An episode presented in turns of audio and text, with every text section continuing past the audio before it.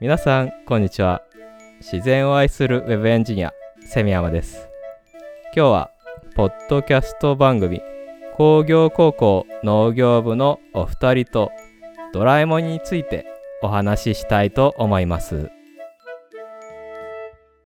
ということで今回はですねいつも仲良くしていただいているポッドキャスト番組工業高校農業部のお二人とドラえもんについてお話ししていきたいと思っています。それでは早速なんですけども、工業高校農業部のお二人、牛若さんと増坊さん、今日はよろしくお願いします。はい。工業高校農業部牛若です。よろしくお願いします。はい、同じく農家見習いのマスボウです。よろしくお願いします。お二人とも今日はよろしくお願いします。はい、楽しみにしてました。あー楽しみ。いやー来ていただいてありがとうございます。今回、久しぶりのコラボ会ということなんですけども、前々回に関西に僕が行って、工業高校農業部のお二人と楽しく飲み会、お話をさせていただいたということで、そこから話が膨らんでコラボ会ということになりました。ドラえもんをテーマにしたのは、テーマについて何しようかってなった時に、マスボウさんが大のドラえもん好きというところで、あの、楽しくお話ができるかなというところで、ドラえもんをテーマにさせていただきました。はい、そうですね。もうドラえもんがもう好きでたまらないと。どれくらいお好きなんですか？えっとですね、これちょっと言うと惹かれるんですが、あのー今、過去に録画した CS のテレ朝チャンネルル。という、まあ、CS のチャンネルで、あの再放送、大山信代のドラえもんを過去にしてたことがありましてでそれの録画を最近見るような機会があったんですね、うん。でその録画を見てる中であのセリフをかぶせられるという、気持ち悪い。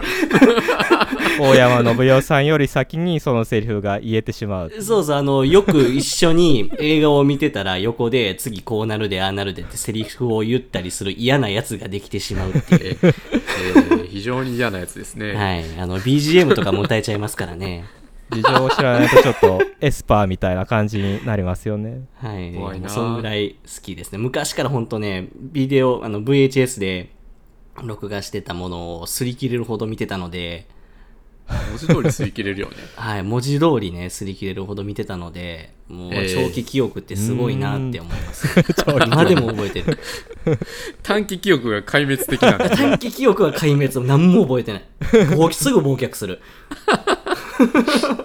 これは、あれですか、大山信代さんのお名前が今出たんですけども、あの、第1期、第2期という言い方でいいのかわからないんですけども、その、大山信代さんがドラえもんの声を当てられていた時期のドラえもんが特にお好きということですかね。そうですね。あの、僕、95年生まれなんですけども、うん。あのまあ、95年、まあ、生まれてから結構ビデオに録画されてるものとかをずっと見てたので、うんで声優変わったのが2005年でしたかねうん。5年、6年ぐらいでそうす。そうそうやねでまあそのタイミングはまあ小学校3年生とかかな？10歳11歳。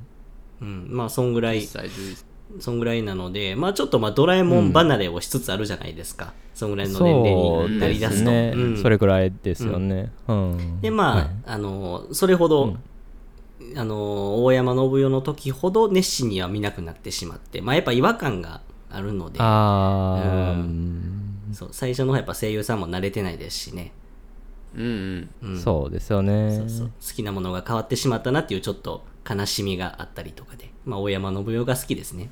うん。こう最初に触れた時にまあその声優さんだったらっていうのはありますよね。こう途中からこう変更するとどうしても、うん、慣れないというかね、うんうんうん。そういうのはありますよね。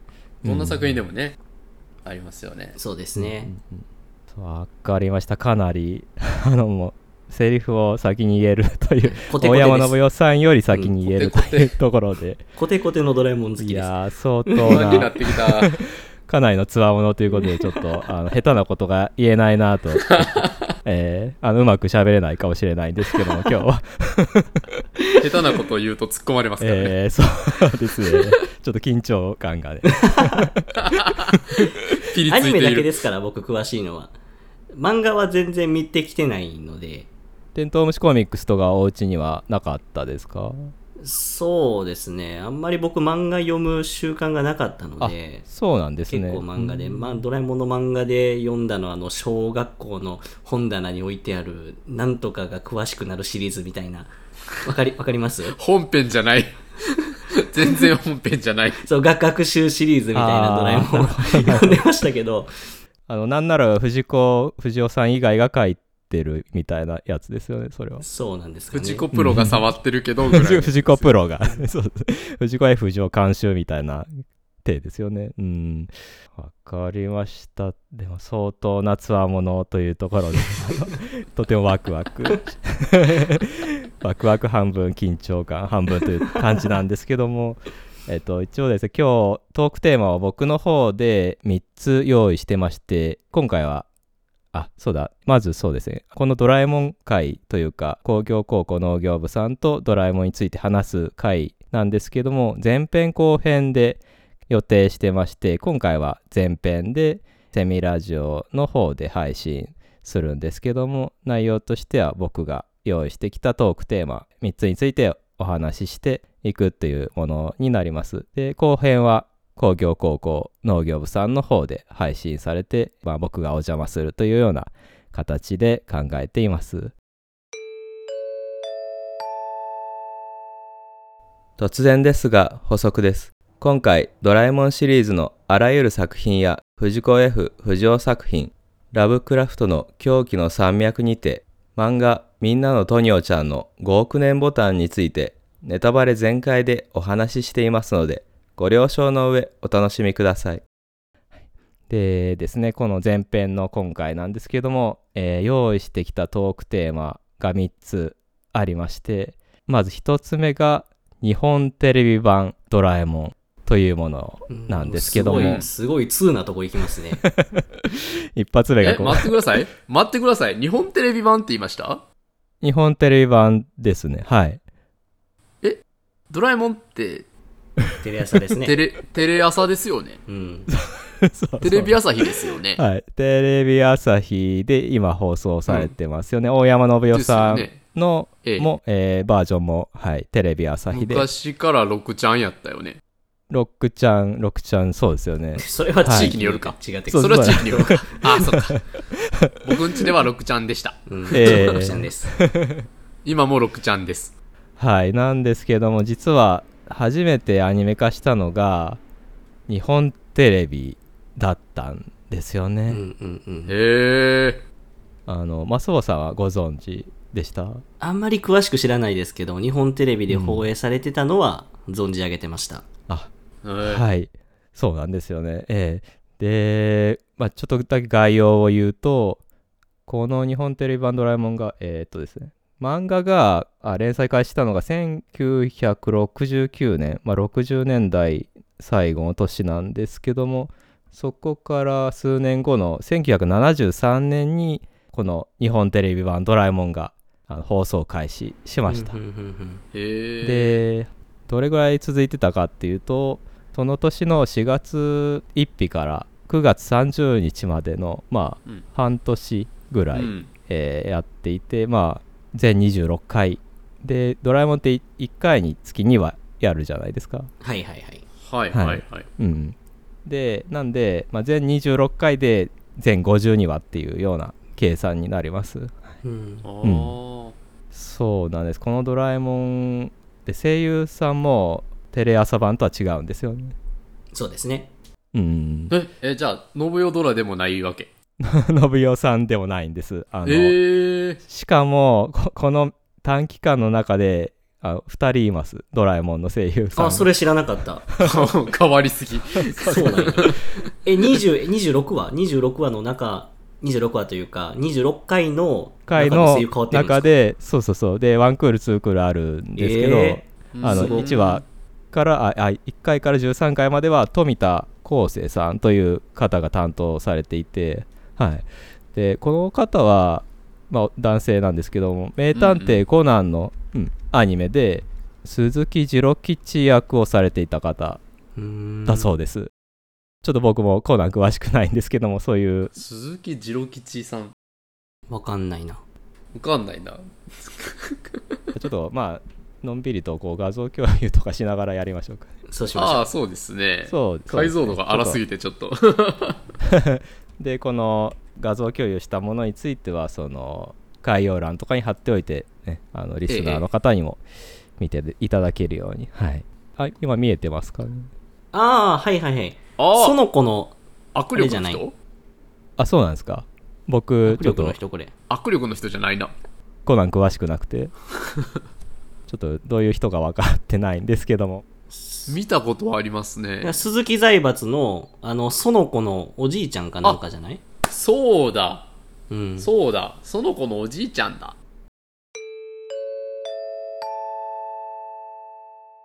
こちら鈴木次郎吉さんはその子のおじいさんではなくおじさんとのことでしたうん。うーんうん。あその子は、はそのレギュラーキャラの女の子のキャラですかね、ですね。うん、ああの、ああそうなの蘭姉ちゃんの同級生ですよね。前髪かき上げ系女子ですね。ええ、カチューシャ系女子ですね。うん。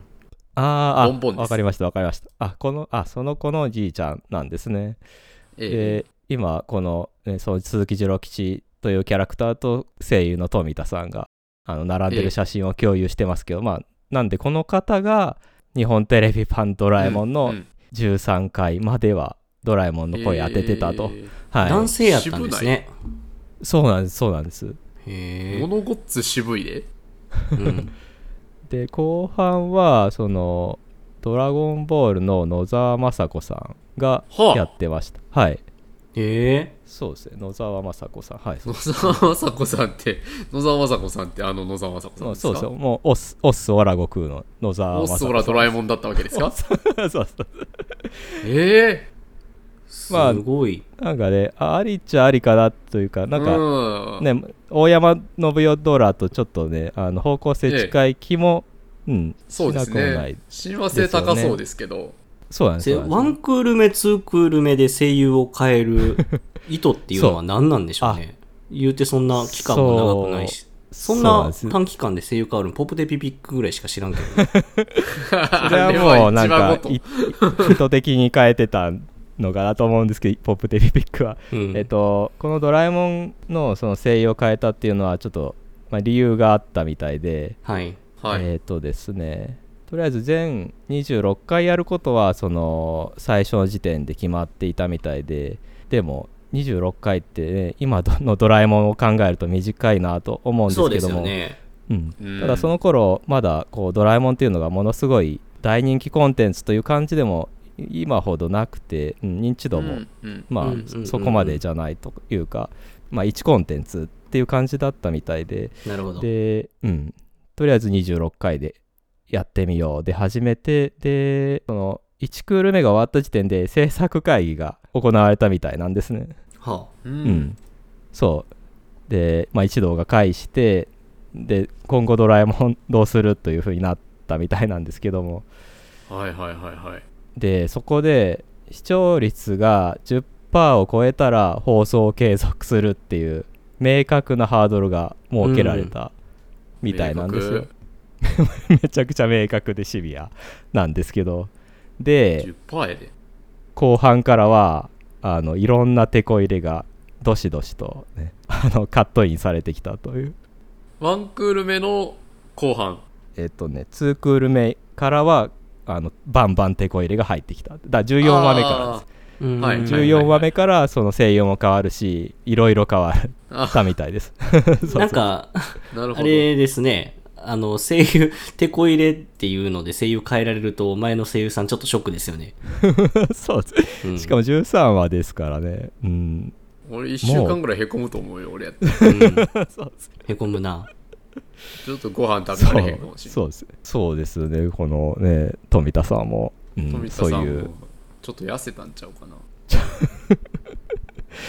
そういう経験をされたということなんですけども、えーでその声優以外にもその14話目2クール目からのテこ入れはいろいろとあって、うん。えーなんていうんですかね。そのガチャコっていうキャラが出てくるんですけども。ガチャコ？ガチャコは多分お二人のリアクションを見てるとご存知ないんだと思うんですけど僕も知りませんでした、ガチャコを、うんうんうん。原作にもこのガチャコってキャラ出てるんですけども5回しか出てないみたいなんですねレアキャラ見。たらわかるかな？いや、知らん。これがガチャコ知らねえオバキューっぽいけどね、絵なは。んか。あそうなんそうなんなんかそうですねもうドラえもんブのスやな。この今までの流れを破壊するためにちょっと登場したような原作の中でもちょっと手こ入れのために出たようなキャラなんですけどこれでテコ入る？いやちょうまく入らなくてあの 藤子さんも藤子 F 不二雄さんもガチャコについては正直失敗でしたみたいな風に。潔くね。ご自身の非を認められてたみたいなんですけどもその原作でのガチャコの何ていうんですかこのなんで入ったかについてちょっとだけ突っ込むとドラえもんって小学1年生から6年生までとあと幼稚園っていう雑誌にも連載されてたんですよ。はいはい。で低学年向けも連載してたっていうことでで低学年向けで結構藤子さんはあの話作りに苦労されてたみたいなんですよ。ううん。っていうのは低学年の子って何が常識で何が常識じゃないかまだよく分かってないっていうところであの秘密道具出してもあのその凄さっていうか特殊性がちょっといまいち分からないというかなるほど。あだからもう何て言うんですかその勢いでこう話を面白くできるガチャゴを出してみようってなったんですけどちょっといまいちこうね あの 活用できなかったということですぐにいなくなったとはいー難しそう。そうなんです。で、このガチャコがなぜかあアニメでは、そう、日本テレビ版ドラえもんの2クール目では大活躍する。大活躍な、えー大活躍なんだですね。大活躍、ももう レギュラー、レギュラえーレレギュラー。ー。そうあの、見た目的にはあれですよね。クッパジュニアがあの出してくるねじ巻きの鳥みたいな。あのメカクッパですね。メカクッパですかね。メカクッパですね。あの、スーファミのマリオだとそのメカクッパ踏んつけてぶつけるやつですよね。ですですですです。はい。完全にそれ。カラーリングもそう。あ、確か確かに、確かに。い緑と黄色と白で、や、これオマージュの可能性すらありますよ、これは。どっちが先やねんって感じしますけど、どっ で、そう、この日本テレビ版のガチャコがこれかな多分この、これはまた造形が変わりましたな。そうですね、また、そうですね、ちょっとだけこう丸っこくなって、アニメ版の方では、えーうんそういうキャラなんですけども、うん。カリメロに出てきた感じがする。で、このガチャコがどんな活躍をしたかなんですけども、この作品自体に関わることなんですけども、この日本テレビ版ドラえもんって現在見る手段がない、ほぼないというか、うん。え再放送もされてないし、まあ、うんメディア化、まあ、DVD とか VHS にもなったことがないみたいで、ええあのほぼ見る方法がないという状態になってるんですよね。なので、まあ、具体的にガチャコがどんな活躍したかとか、まあ、ドラえもんがガチャコというよりかは、まあ、他のレギュラーキャラがどんなことしてたかっていうのもちょっとはっきりはわからない、えーうん。わかる方法がないっていう状態なんですよね。うん。なんでそういうことになったかなんですけどもそもそもそうです日本テレビ版「ドラえもん」が結果最終回を迎えるに至った経緯なんですけどもまあいろいろガチャコとか出して手こ入れ散々やったんですけどもあの結果裏目に出たみたいで、うん。前半の視聴率が平均7.2%だったみたいなんですけども、まあ、後半は平均6.6%ということで 下がってる。落ちてる。あの、うん、制作会議で決めていた10%を超えることは、まあ、一度もなかった みたいなんですよ。で、まあ、ね結果として、まあ、終わる感じになっていったのと、うんあとですね、この日本テレビ版ドラえもんを作っていたせ制作会社が、日本テレビ動画っていう会社だったんですよ。うん。うん。でこれ名前が似てるんで紛らわしいんですけどあの子会社とかではなくてあまあ関係ない。違うのね。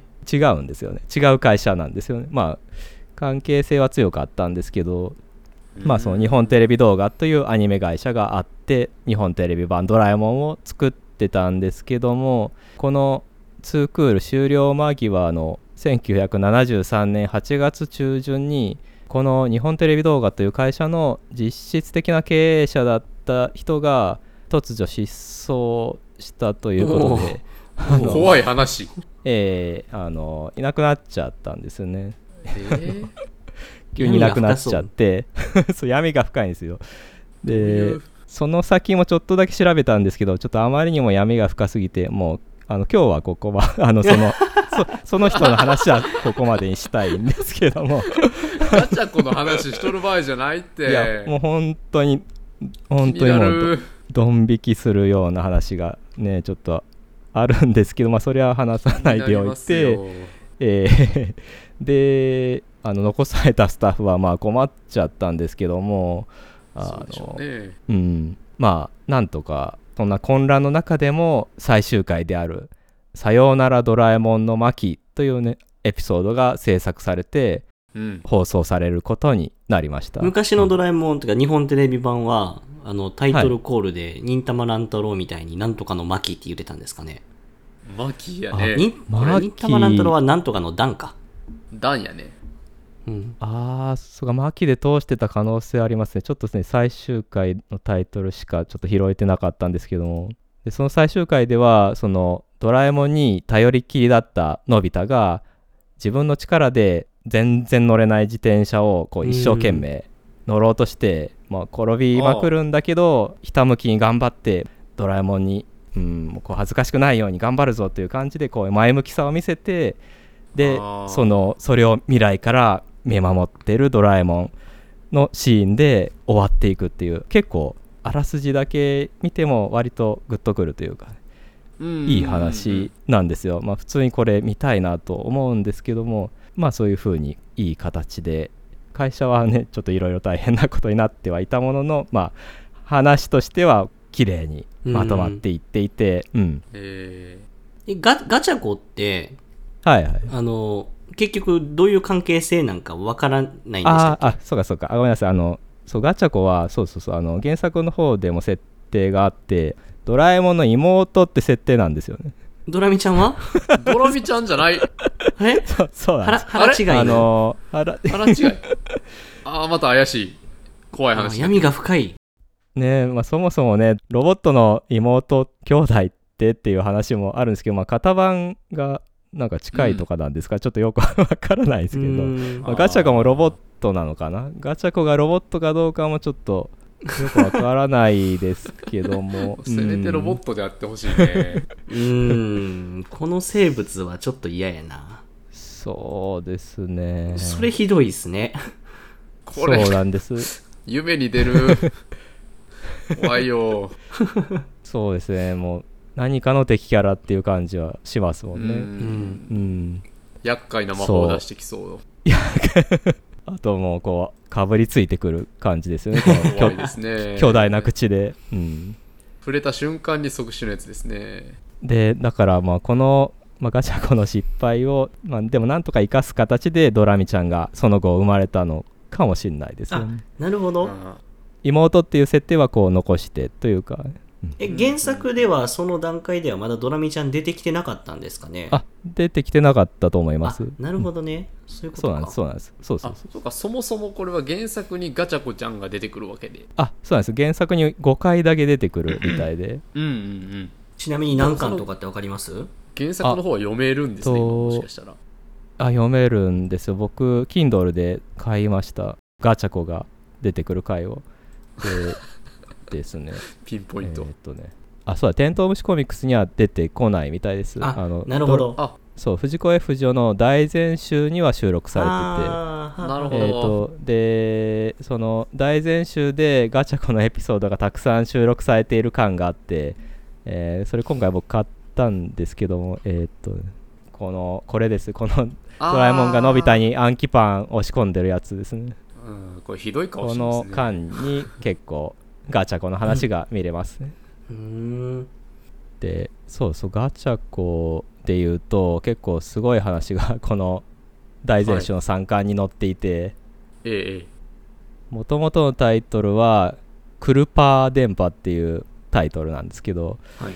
ちょっとね大前種の方では「おかしな電波」っていうエピソード名に変わ変わってるんですけども、不穏やで。まあ、どちらにしろねちょっと危険な香りがするんですけども、うんまあ、どういう話かっていうとちょっと説明すると、まあのび太が全然勉強できなくて運動できなくて、まあ、いつものようにこうみんなにバカにされてると、もうテンプレートですね、そこは。テンプレうんテンプレですね 親の顔より見ましたね。親の顔よりみたいな。もうね目をつぶっててもかけたんじゃないかっていうやつなんですけどでドラえもんって言ってこうまたねあのドラえもんに頼るんですけどもそこにガチャコが出てきて任しといてって言ってね、出てくるんですようん。で学校へ行きなさいってって言うんですねで何か企んでるような素振りを見せてで学校に行ってみるとなんか様子が変なんですよねはい。あのみんなの様子がちょっとおかしくてなんかみんな鼻水垂れててあの え？先生も 1+1 が計算できなくていやわかんないいやちょっとわかんないな難しいってなってるんですよね 黒板に 1+1 イコールまで書いて止まってるんですよ でのび太が「えな何?」って感じで「えこれでいいんでしょ?」って 1+1 イコールの隣に2って書いて「すごい!」ってみんながなるんですよ みんなの知性とか あと運動能力とかもすごく減少してて、うん。ひどいなのび太がこう相対的にできる感じになるんです のび太が良くなるんじゃないんですね。のび太が良くなるんじゃのび太は何も変わって何も成長してなくてみんながこう弱体化してるんですそれはガチャコがそのおかしな電波を発射してたからでしたっていう。のび太のママとかパパとかもみんな鼻水垂らしてもほげーっとしてるわけで。う生活が成り立たない。もガチャコ。うでもちょっとは破綻してるんですよ。うん。ドラえもんの話って、はい。あの、まあ、今回の話とはちょっとそれるんですけど、はい。あ話が終わって、えーその後大丈夫？ちゃんと元の世界に戻る？っていうような話、なんかちょいちょいないですか？なんか具体的なエピソード出てこないんですけど。いやいやいやもうあありますよね、うんあのいや結構そういうの多くていやなんかやりっぱなし感が、うんえでで大丈夫なんで、まあそれこそあの、バイバインなんかいい例ですけど、うん 解決してないじゃないですか。いやほんそうそうなんですよね、数秒で宇宙飲まれるらしいですからね。大丈夫なんてなるような話が多いなってふと思ったさっき。なんか結構一話完結というところにこう、うんのメリットを生かしてるというか、あ、うん。そうですね。ね続きものじゃないからこう毎回ね、うん、読者の記憶もリセットされてるという。せよく設定がなんかガバガバになると、定そうですよ評がある。藤子先生。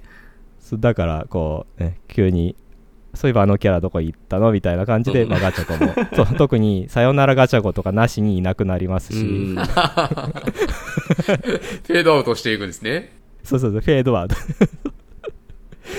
そうなんですそうなんですはいガチャコのエピソード紹介してたんですけども日本テレビ版ドラえもんに戻,、えー戻るんですけどもそうさっきこの日本テレビ版ドラえもんはちょっと見る方法がないというふうに言ったんですけどもうん。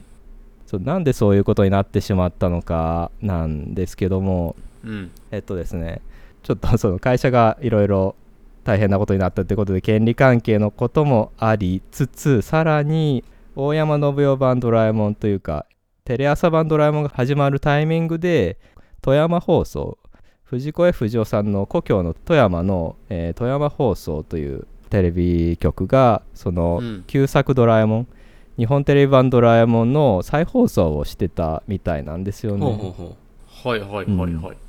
あ富山テレビ放送ですね。はい。でそれに対してちょっとここ藤子さん自身がか小学館かそのテレ朝のどこが主導してでどこが実際に申し入れをしたかちょっとはっきりしないところがあるんですけどもその富山テレビ放送に再放送やめてくださいという申し入れを 行ったみたう。いなですよなかったことにしようとしてるやん。もみ消しに来てるね。そうなんですそうなんですで結かそれ以降一切再放送は行われてないっていう。その富山放送では、あの、全話一応放送したんですかね？いや再放送も途中であ途中で？あの中断したんですよね。緊急ですね。いやそうなんですそうなんです。そういう経緯があってもう半ばこう封印されたというか。そのことが決定的になったみたいなんですよ。ますます見たくなりますよね、そんなん言われると。いやそうそうなんですよね。見たいな。ぁでその唯一見る方法としてはこのですね日本テレビ版ドラえもんの制作スタッフだった正見淳さんという方がいらっしゃいまして、うん。はいえー実はこの方がですねその完成版じゃないんですけどほぼ完成に近かったフィルムを個人所有されてるそうはいなんですよはいはいはい。なんと。ででそうで定期的に上映会を個人的に行ってるそうなんですね熱。なので見る方法があるとすれば 現状それだけというそういう状況なんですよ、この正見淳さんのちょっとプロフィールをが興味深いのでちょっとお話ししたいんですけどもはい。この方はい終戦の1945年の10月14日生まれ戦後すぐのお生まれで今年で御年77歳の方なんですけどもで埼玉県浦和市の出身で高校卒業後に会社員としてお勤めされてたんですけどもその後歌手を志望して音楽学校に通ってたみたいなんですね。で新聞で虫プロダクションという会社が求人を出してるということであこれ芸能プロダクションかもしれないと、うんうんうん。えーまあ勘違いされてこれは実際は手塚治虫さんが漫画の神さんは手塚治虫さんが設立したアニメ制作プロダクションだったんですよね。はいうんえー存じております。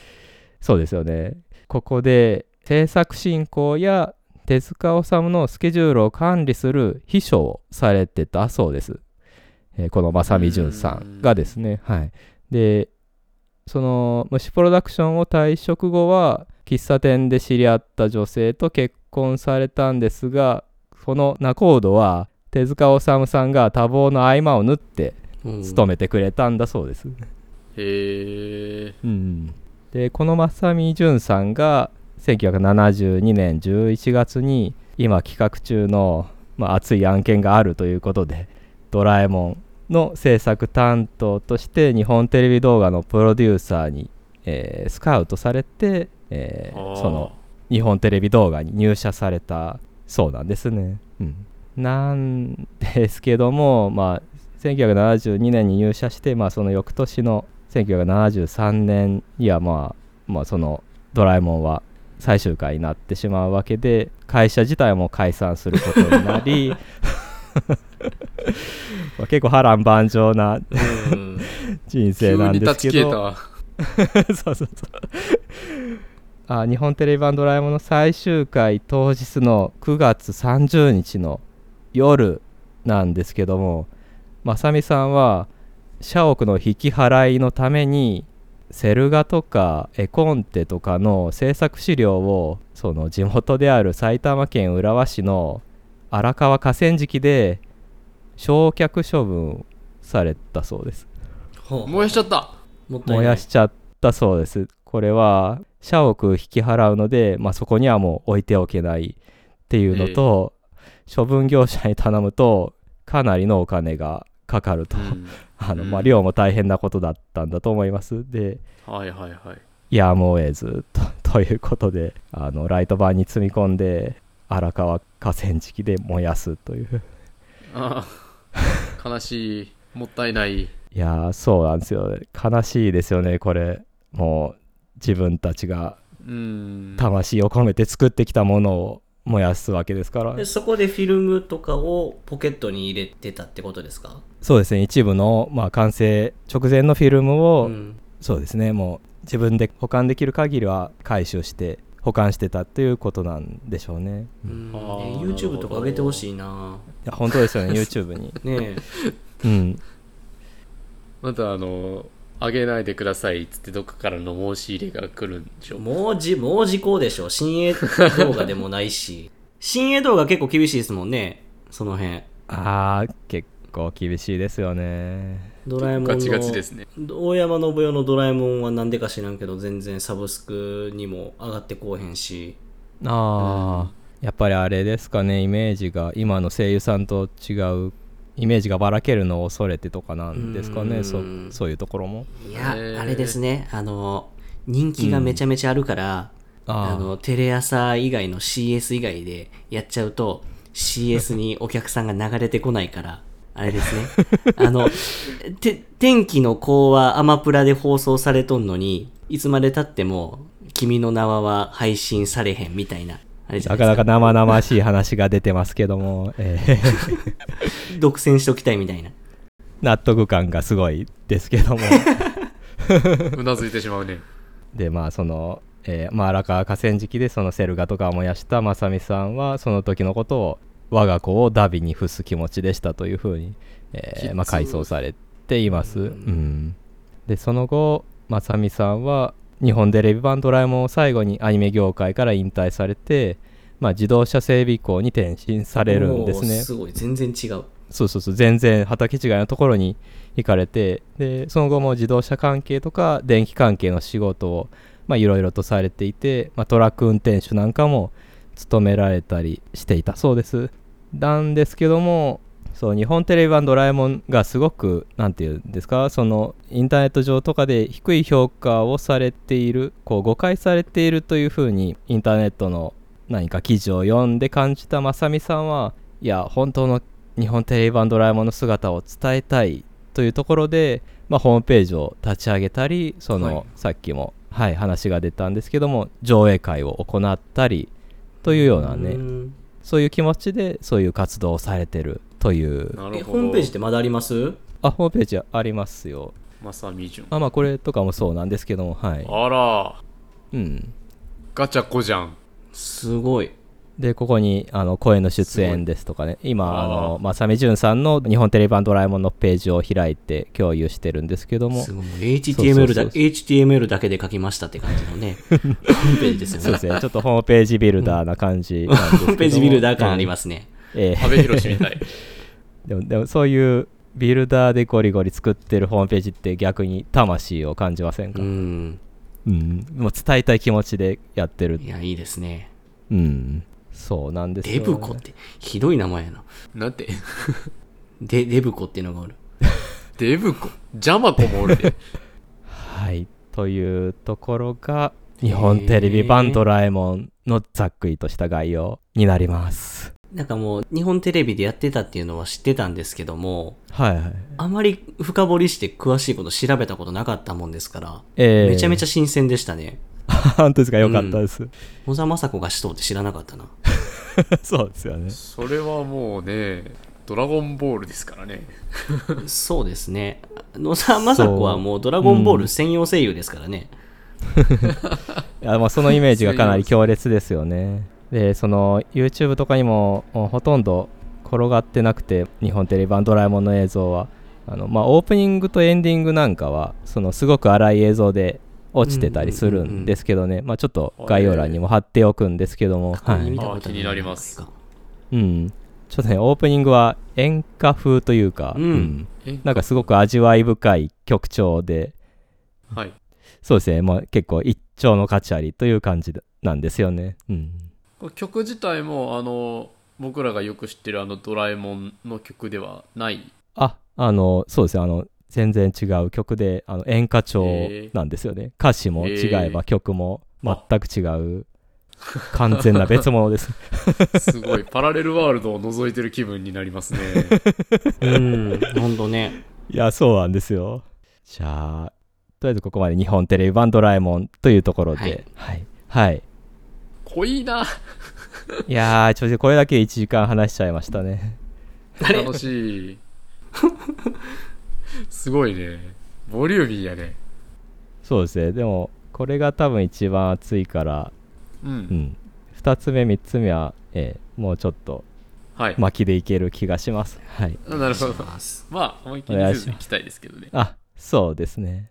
はい。じゃあですね、続いてのトークテーマなんですけども、映画ドラえもん、のび太の南極カチコチ大冒険というドラえもんの映画についてお話ししたいんですけどもあら、こちら牛若さんの娘さんが大好きというふうに聞いてるんでこれすけどもばっかり見てますね。え他あこれの DVD か何かをあのお持ちっていうことですか？あ、いや、あの、ドラえもんの劇場版って今、Amazon プライムの方で大概見れるんですよ。で、いいですねあーうん、はいはいはい Amazon プライムでいろいろ娘たちアニメ見てるんですけど、ドラえもん見ようかって言って、最初に見せたんが劇場版のドラえもんだったんですけど、その、南極カチコチ大冒険がドハマりしているようで、うん。そればっかりもうあー5回ぐらい僕見させられましたね。僕もこの前見ましたけど、いいええ映画ですね。いいですね。感動した。あ松尾さんも見ら。れたんですねおあれあれ。何何その？ミスミスター？あ違う違うわ。あのあ小泉純一小泉純一だ。いやー僕も見ました。僕も最近見てあのすごく面白かったです。このええ。南極勝ち越し大冒険、ええええ。これですごく普通には面白い作品なんですけどもなんで今回トークテーマに選んだかなんですけども僕この映画気になってたのは、まあ、結構前から見よう見ようと思ってて見れてなかったんですけどもこの映画なんですけどもクトゥルフ神話をベースにしてるというところで、おー。えそうなんです気になっそうなんですか？てましたああお二人ともクトゥルフ神話はもうご存知のえですか？ねな名前だけですもうね。かすったぐらいですね。あそれでした。あの、まあ、ご存知ない方もいらっしゃると思うのでちょっと、えーはい。軽くご説明したいんですけどもこれがクトゥルフ神話は普通神話っていうとギリシャ神話とかケルト神話とかえ古代神話？何千年も前から伝わってる古代神話を指すことが多いと思うんですけども、はい。え。はい。うん、このクトゥルフ神話っていうのは20世紀にアメリカで制作された架空の神話なんですよね。うんうんううんん。うん、その怪奇小説作家のラブクラフトという人が主体になって友達の作家、うん数人と一緒に世界観や神々の名前あと地名とか出てくる書物の名前なんかをその友達の作家数人と共有してこうそれぞれその世界観を共有した作品群を作り上げた。それがクトゥルフ神話のベースになっていてでこのどんなものかというとすごく恐ろしい神々邪悪な神々がたくさん出てくるものなんですけども、巨大な軟体動物のような姿をした人間に害をなすこう巨大な邪神であるクトゥルとかあと、うん。ハイヨル混沌と呼ばれて顔がない、はいヤルロとホテプしか出てこない。あそうですそうですあそれですそうです邪神ブーニャーのやつだ。ニャルラとホテプで。そうなんですそうなんです懐かしい。ニャルラとホテプはなんか何年か前にアニメ化。何年か前っていうレベルなんですかね。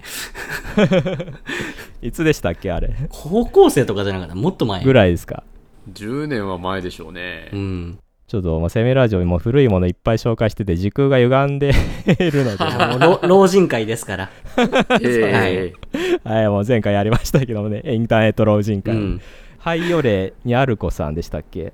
クトゥルフ神話の、えーニャルラとホテプっていう神様をこう主人公、まあ、ど真ん中に持ってきたうん。美少女アニメなんかも、まあ、日本で作られていたりアメリカの一部のサッカーから始まったお遊び的なことがもう今の日本でエンターテインメントとか映像作品とか文学とかのこう想像力の源泉になっているというものなんですけどもでこの「ドラえもんの南極カチコチ大冒険」もそうなんですよ。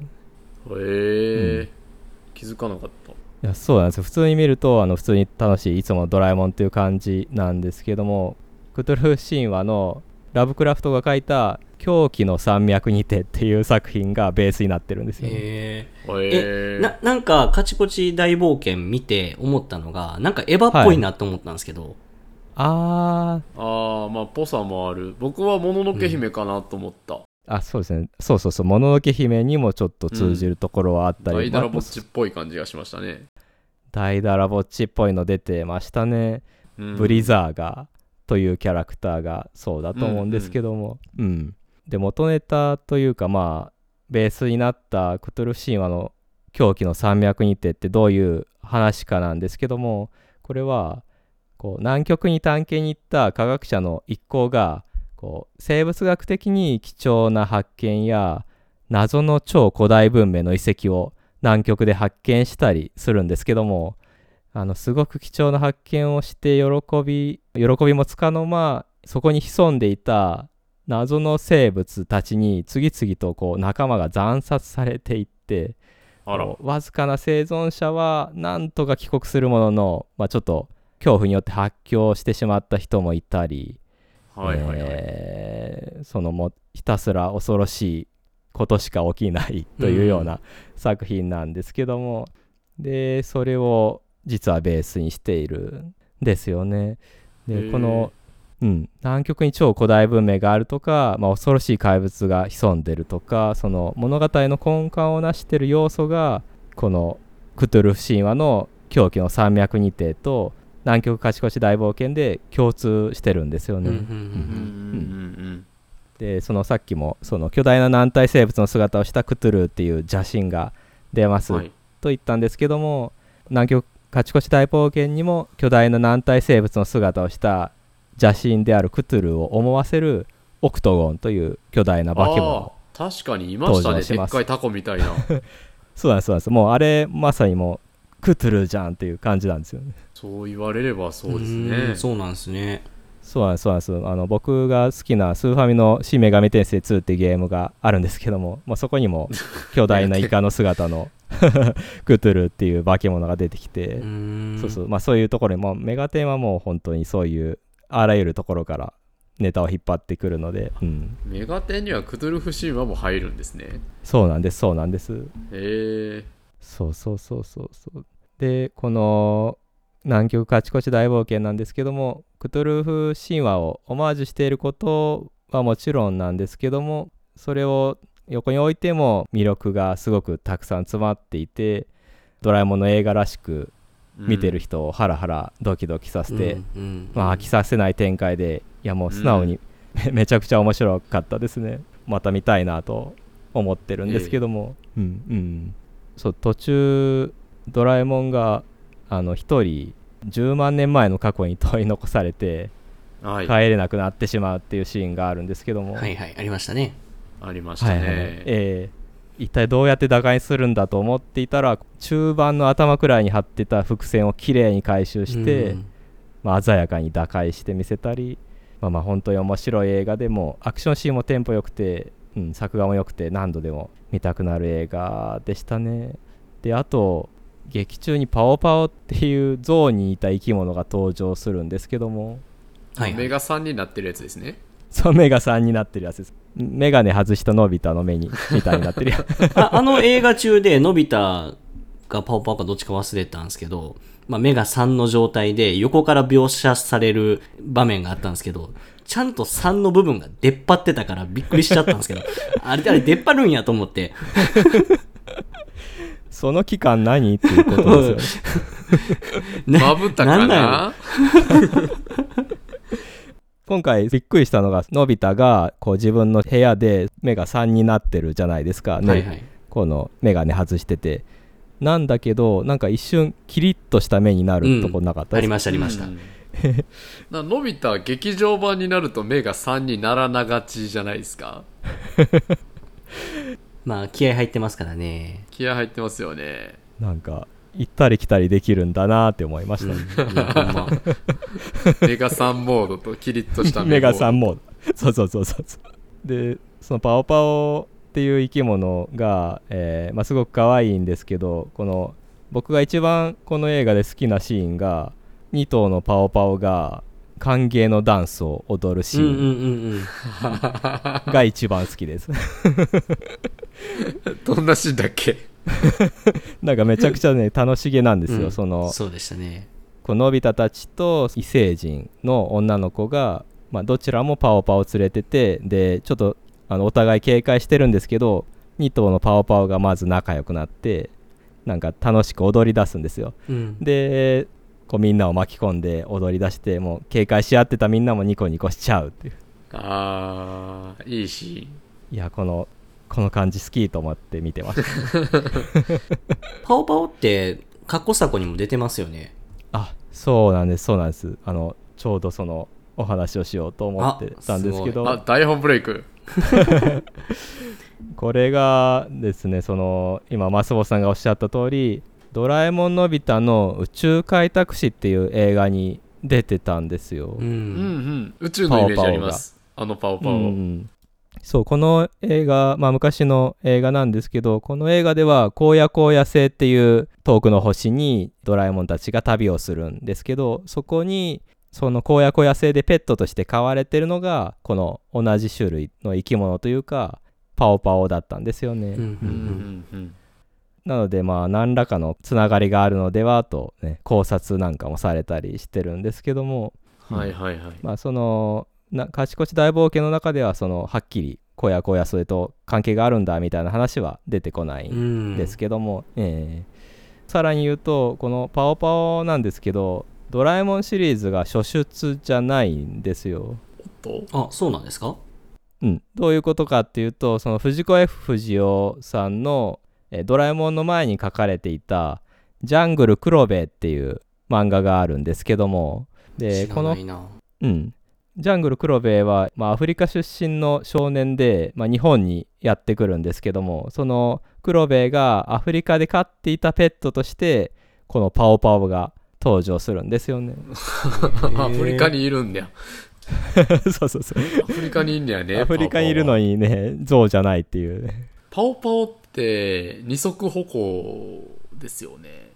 あパオパオは二足歩行ですね。ねそうそう今これがパオパオとあとジャングル黒部を共有してるんですけども。はいはい、この辺りですね。うん。全然見たことないキャラクター。あ僕も今回名前はなんとなく聞いたことあったんですけどジャングル黒部初めてビジュアルは見ましたね。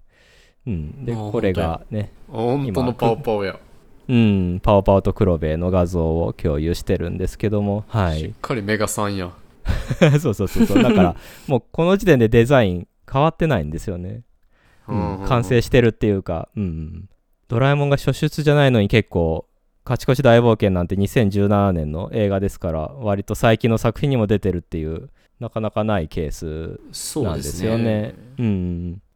はい、そんなところで、この南極カチコチ大暴言とパオパオについては、僕からは以上ですっていう感じなんですけども。あの、今回の映画の、はい。まあ、ドラえもんって映画、そう声優変わってから映画結構作が頑張りがちじゃないですか。強いですよねめちゃくちゃ頑張ってますね。なんかびっくりしちゃいました。そうそう、なんか普通の、普段のアニメとやっぱ、ちょっと差別化してるのか、ぬるぬる動きますそう、よね。ぬるぬる動くし、なんか小物とかもすごい頑張って描いてるし、っていうのでそうでねで、今回すごい感動したのが、うん。あの、空き地のシーンで、はい。まああれ、時期的に夏休みですよね、確か。あ、そうです、そうです。んんで、空き地のシーンが映った時に、あの、聖高泡立ち草はいああ、はいはい。うん。あれがボーボーに生えてるのが見えて、ああ、管理がされてへん土地って感じがして、すごいいいなってなって、感動しましガチの空き地に生えるやつた。そうです。ですよね。はいはいはいはい。そうそう、あれがボーボーに生えて泡て、立ちそうね目が痒くなるって思いました。ほっとくとあれだけになりますよね。そうそうそうそうそうん うわ、そこを見落としてた。いやそ、うやすごいあの細かいところまで描写されてるなと思って。いや、うんでも、マスボさんの目線というか、視点が、ちょっとそ そこ見落としてたっていうか、そこにあの全然目がいってなかったですね。え、一回だけですか？見たのって。一回で、今回初めて見ました。え、初見でそこに目がいったい いや、あの、まあ、普段から草刈りしてるんで、ああ、そういうそうこと？そうそうそうそう。あ、見、見覚えのある草が生えてると思って。ああ、なるほど。はい。マスボーは映画見ても本筋じゃないところに目がいってる そうそうそう。なんか本筋全然覚えてないっていうな。えでもさすがにカチコチは覚えてますよね。ガチコチは覚えてます。あ散々結構あのネタバレというかの話をしちゃったんですけど牛若さんまだ見てないんでしたっけ？あもうあのなんていうんですか？娘が見ちゃってるのを横からずっと見てるんである程度頭から内容は入っては抜け入っては抜けを5回ぐらい繰り返してるんですけど ああ、じゃあまあまあ、なんとなくはこう流れというか、ですね、うんはい。その、その、あの、ドラえもんがはい10万年前に取り残されて、うん。えーもう帰れないどうしようってなった時に、あの、言ったら、一つ打開策を思いついて、はいはいなんとかその後解決するわけじゃないですか。そうですよね。あそこのトリックで僕震えましたね。いやー、そうですよね。あの、本当に伏線も絶妙な出し方で、こうんう、多すぎずええ少なすぎずで、うん。すごい脚本の力を感じましたよね。ただ電あまあめちゃめちゃ言っちゃうけど電池は10万年経っても放電せえへんのやと思ったけどな、どんな電池やねんってね。うん、あ22ー世紀まあの電池はその辺対策されてるんか ああ、10万年保証みたいな絶対液漏れする。るやんと思ってパンパンにな邪推をしてしってるからねまいましたねうん確かにもうセットできなかったっていう悲しい結末が。でもき10っとそれはね、ザラザラになってもうた電池。パンパンに膨れた電池を前に、こう、膝を落とすのび太とかあんまり見たくないっていうか。暗いなぁタイムベルトって電池やったんやって電池やったんやって感じするね。うんいやでもドラえもんの道具って結構なんか電池切れとかってよく言うじゃないですか、言う言う。あうーんうん、言うけどちゃんと電池見たの初めてやったけど。ちゃんとた炭酸あれはサイズ的に炭酸なのか単2なのか分か単んない。2ぐらいじゃない？単2か単1ぐらいのサイズ感やな。うん。あれ、動力何なんですかね？リチウム電池であんなに まあ時空を超えるほどの電力、まあ、どれぐらいやったら時空超えるかはちょっとわからなバッいですけど。クトゥーザフューチャー的に言うと、なんて、なんだっけ、あなん44とか。点何ジゴワットとか言うんで、あ。ジゴワットって多分ギガワットの翻訳ミスらしいんですけど、うーん。あーあーそうかそれをギガワット。あの小ささで出そうと思うと、多分あの電池の中は原子炉になってる。で1.5ボルトやと仮定して何アンペア流さなあかんのや？むちゃくちゃ。それ計算でできます？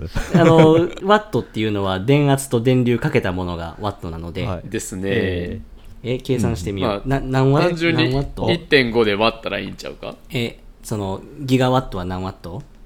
あ、ちょっと待って、調べます。えーっとね、すごい。工業高校農業部っぽいですね。あ、1.21ジゴワット。1. 点なんぼ？1.21。2.21でこれギガやから、えーギガメガやから1万倍、うん。1万倍やな1万倍？1万 ?1000 かけ1000やから10万倍もじゃん。もっとか10万倍かえー、123じゃあ100万倍やん100万倍でした100万倍。うん。ってことは、えー、121万ワット必要になりますので、121万ワット。121万ワット必要になります。これん1.5ボルトやと仮定したところほうほうで、はいはいはいえーっと、806キロアンペア。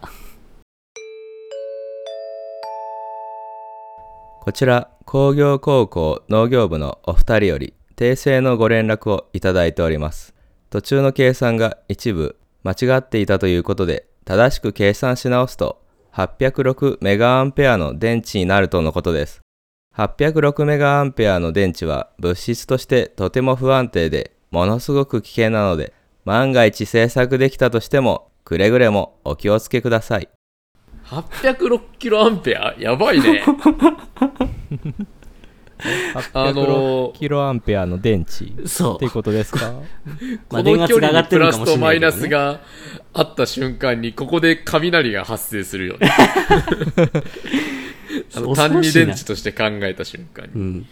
危険物ですよね 現物なんてもんじゃないですよね。すごいなまあ1.5ボルトじゃないんかもしれへんけど。原子力ぐらいじゃないと本当に実現しない数値ですね。まあドラえもん自体が原子力で動いてるし、そうだね。ドラえもんの動力原子力なんですか？なんか最初の方の設定そんなんちゃいましたっけ？原子力で動いてるけど食べ物も食べれるらしいっていう。うん。なんかガンダムのモビルスーツも原子力っていう設定でしたね確かえーザクとか、うえー。ん。今は違うと 思うんですけど、うん、そう、はい今は原子、原子炉が体の中に入っとっていう設定確かなくなってたはず。うーん。あそうなんや。うーん。そうかドラえもんももともとは原子力だったんですね。そうそうそう。で129.3キロじゃないですか、ドラえもんって。ああはいはいはい。重たいね。そうですあの、アニメ見てても、しょっちゅうのび太が持ち上げたり、のび太の上に乗っかったりしてるんですけど、あれ？質量どうなってんのっていう。ネズミから逃げてなんか机の上に乗ったりし て捕まったりしてるけどうん。あれすごいよねそう、その辺崩壊してるなってよく思う。ベキベキになりますからねあそうか身長129.3センチで脅威129.3センチ。だから全部129.3でしたね、確か。ですねはい。うん。それはちょっとのび太が小4ぐらいなので。うん。小4は漫画設定が小4でしたっけ？アニメ設定は小5ですけど。であそうなんです。よアニメ設定小5あそこは1年ずれてるらしい、丸抜小学校の小学5年生。あー。あそうだったんです。よ微妙に違うんですね、うん。え何の話だったっけ？じゃあですね最後の本日最後のトークテーマというところでトークテーマはスネ夫が石を買う話について お話ししていきたいんですけども。どういうこと？どういうこと？これはお二人はご存知でしたか？ななんかね、なんとなく、そんなんあったような気がせんでもないなーって思いました。全く存じ上げないですね、おじゃる丸と混同してるかもしれないですねあえおじゃる丸も石を買う話があったんですか？おじゃる丸が居候してるカズマくんは石マニアで石をずっと飼ってますね。えー、宮沢賢治みたい。宮沢賢治宮沢賢治は石大好きっ子なんですよね。宮沢賢治は石大好きっ子なんですか？はい。よく宮賢って呼んでるんですけど僕。宮賢友達そう宮賢は石大好きっ子。そう。スレみたいな。そうそうそうえーなんか紐つけて散歩してる絵をそうそうそう頭の中でなんかそのコマだけあるんですけど、どういう内容なんかは全然忘れました。あはいじゃあ改めて、えー改めてなんですけどもこのスネ夫が石を買うお話はこう正確に言うともうのび太もドラえもんもジャイアンもしずかちゃんももうみんな石の虜になるんですけども、へえーそうそうまず、まあ、どういう流れでそうなるかなんですけどえっとですねこの石を買う話は漫画版にもあってその後大山信代版ドラえもんと水田わさび版ドラえもんの方でもアニメ化してるんですけどもそちらのアニメの方ではペットクリームというところで、うん、えヘッドクリーム。ペットクリームっていう話で、えー放送されてます、えー漫画版のタイトルがペットクリームで、えーうん。アニメ版のタイトルが可愛い石ころの話でしたね。ね、はい。へでこれは何かっていうとそのドラえもんとのび太がその名犬ラッシーみたいなタイトルのちょっと微妙に変えてるんですけども、えーまあ、版権対策で変えてると思うんですけどそういう賢い犬が何千キロも離れて捨てられちゃったんだけど何千キロも旅して飼い主の少年のもとに帰ってくるというそういう感動の犬が出てくるアニメを見てなんて素晴らしいんだというふうに感動するんですよ。うん。ううん。んでママに「犬飼いたい」ってこうせがむんですけど「いや犬なんか飼えるわけないでしょ」って言って「うちの家計は分かってるでしょ」みたいな感じでこういつものように頭ごなしにね あの 押さえつけてくるわけです。よそうのやつですね。ドラえもんもいるしみうん。そうそうそうなんですそうなんです。でもう、まあ、ちょっとママを、うん、説得するのは無理だということでああ犬はダメかという感じで諦めるんですけどもこうドラえもんが代わりにペットクリームっていう秘密道具を出してくれるんですよ、はいうんはい、これはその石に塗るとその石がこうペットになると、うん。えーワンワンってねあの石があのワンワンってこう懐いてくるんですよ秘密道具っぽいな。石が生命を持ってこうどこに生態があるのかよくわからないんですけども。どこから泣いてるんだ。って言って、うん、で、ね、クーンって言って懐いてくれる。そしてフリスビーとか投げると取ってきてくれると、うん、どこで加えてるんだ。そうそうなんですよね。えーまあ、見た目は石なんですけどね。うん、で でこのああでもあの初めてできたペットだから、まあのび太は嬉しくてこう静香ちゃんとかに見せるんですよ。うん。でそしたら「あ静香ちゃんもわいいわね」って言ってでじゃあ静香ちゃんもこのペットクリーム分けてあげるって言ってこう静香ちゃんのお家にあった水晶玉というかねこうまん丸な綺麗な石にこうペットクリーム塗ってあげて「あ可愛いわね」という感じで、うん。あの静香ちゃんも石を可愛がり出すと。は まあだいぶシュールなんですけどもその時点で絵面的には。だいぶ思い出してきた、その話。そうそうそうそう。そうなんですそうなんです。でジャイアンもそうででスネ夫がこの回落ち要因というかまあスネ夫って結構そういうところあるんですけどあうん。なんかねこう見えっ張りじゃないですかうんうん。スネ夫やっぱりですね。うん。なんか普通じゃ面白くないと。なのでこう庭に置いてあった巨大な石にペットクリームをベタベタ塗りたくって。そ う面白い。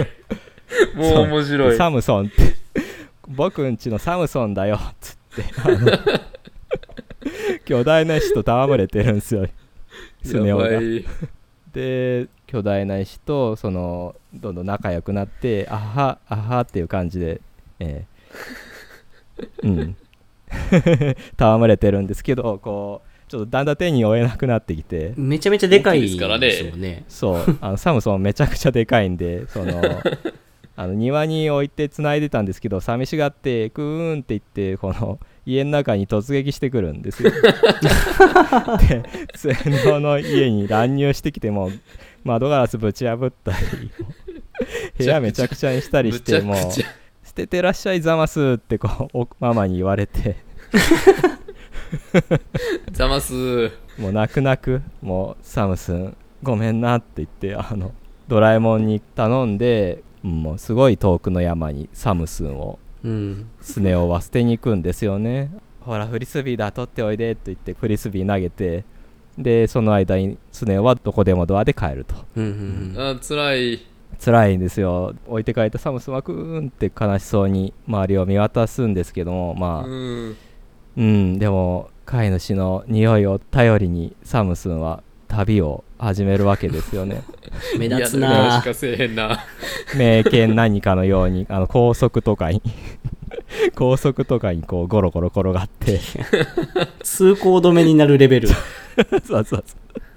社会問題やって。最短距離で行こうとするんですけど、うん。でこう本当に文字通り山越え谷越えでクーンってこうあれ？サムスンの声がした気がするみたいな感じでスネ夫が振り返るとそこには傷だらけになりながらこうスネ夫愛しさでやってきたサムスンがいるんですよ。うん。半ば半ばホラーですよ。そうそうそう。でももうスネ夫は感動してサムスンくーんって感じでこう抱き合うんですけどまあ岩なんでその重みでスネ夫は押しつぶされて ガーってなってもう 事故現場みたいになるんですけどでももう周りの、ね、のび太とかドラえもんはその様式美に酔いしれてはあ なんてなんて感動的なんだ。中堅ならぬ中石じゃないか。素敵みたいな感じになって感動してるんですよね。助けようともせず。片やスネ夫は潰れてるんですよ、ね、助けようともせず。そうそうそうもう死にかけてるんですよ。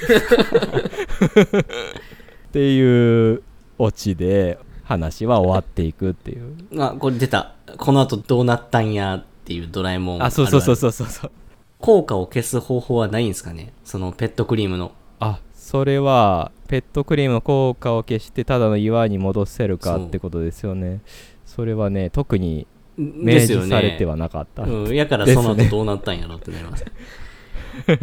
うん結構やりっぱなしパターンのでも効果を消せるんであれば、あの、庭に戻して、ペットクリームの効果をなくせば普通の石ころになるわけじゃないですか。そうなんですよね、うん。何かねあの水をかけてこすったりすればその効果消えるとか。あクリームが落ちたら、わざわざ捨てに行かなくていいし。そうなうんうんうん。最初から捨てに行かんでよかったってなるよね、いやし、どこでもドアで行って、どこでもドアで帰ってきてるから、匂いってついてるんかなって、またここも邪推しちゃいますね。そう。すぐじゃ、すぐじゃドラえもん見るのに向いてない。ドラえもん見ない方がいい。結構深いところまでマスオさん読まれてると思うんですけどもでも一方でものすごくドラえもんを愛されてるっていうそのギャップというかがなんか面白いですよねそうそう。いや、そこを含めて面白い。突っ込みたいんか、好きなんか全然分からへんねんもう。